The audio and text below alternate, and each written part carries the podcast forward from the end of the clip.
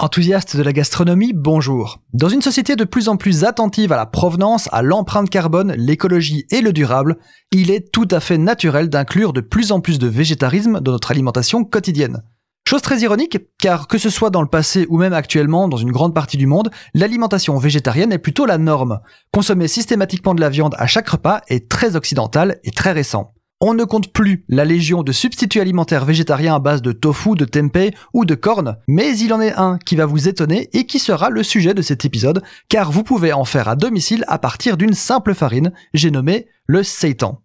Le seitan ou seitan est tout simplement le gluten, donc la protéine du blé que vous avez séparé de son amidon afin d'obtenir un produit riche en protéines. Très présent sous d'autres noms dans les cuisines indiennes, chinoises et japonaises, sa provenance est assez floue. Certains diront qu'il a été créé dans le courant du XXe siècle par George Osawa, fondateur de la macrobiotique, mais on en a retrouvé des traces datées d'un millier d'années dans des temples bouddhistes un peu partout en Asie. Il est d'ailleurs appelé la nourriture de Bouddha dans certaines régions.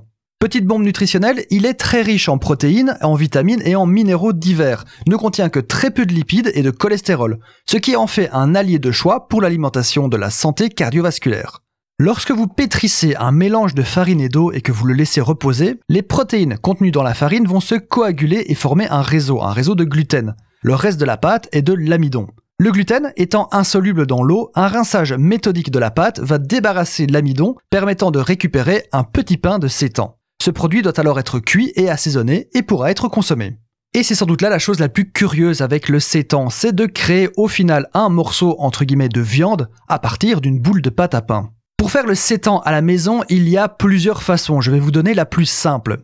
Choisissez en toute logique une farine très protéinée comme la double zéro ou une farine pour pizza ou pour pain blanc. Pétrissez une pâte plutôt consistante avec la farine et l'eau. Les spécialistes ajoutent de la levure maltée, mais ce n'est pas nécessaire.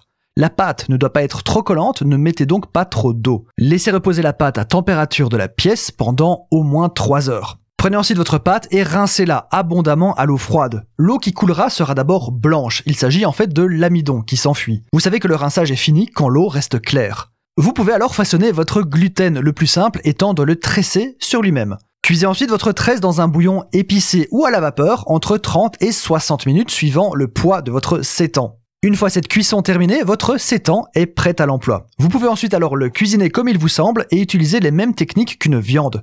Pourquoi ne pas faire votre sétan en blanquette, sauté au wok ou en brochette?